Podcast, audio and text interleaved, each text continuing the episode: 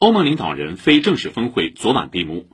会议重点讨论了对乌克兰援助以及如何应对欧洲能源危机等问题。在会议结束后的新闻发布会上，欧洲理事会主席米歇尔表示，将全力对乌克兰给予支持。欧盟委员会主席冯德莱恩表示，俄乌冲突伊始，欧盟从俄罗斯进口的天然气占总进口量的百分之四十一，目前这一数字已经降至百分之七点五。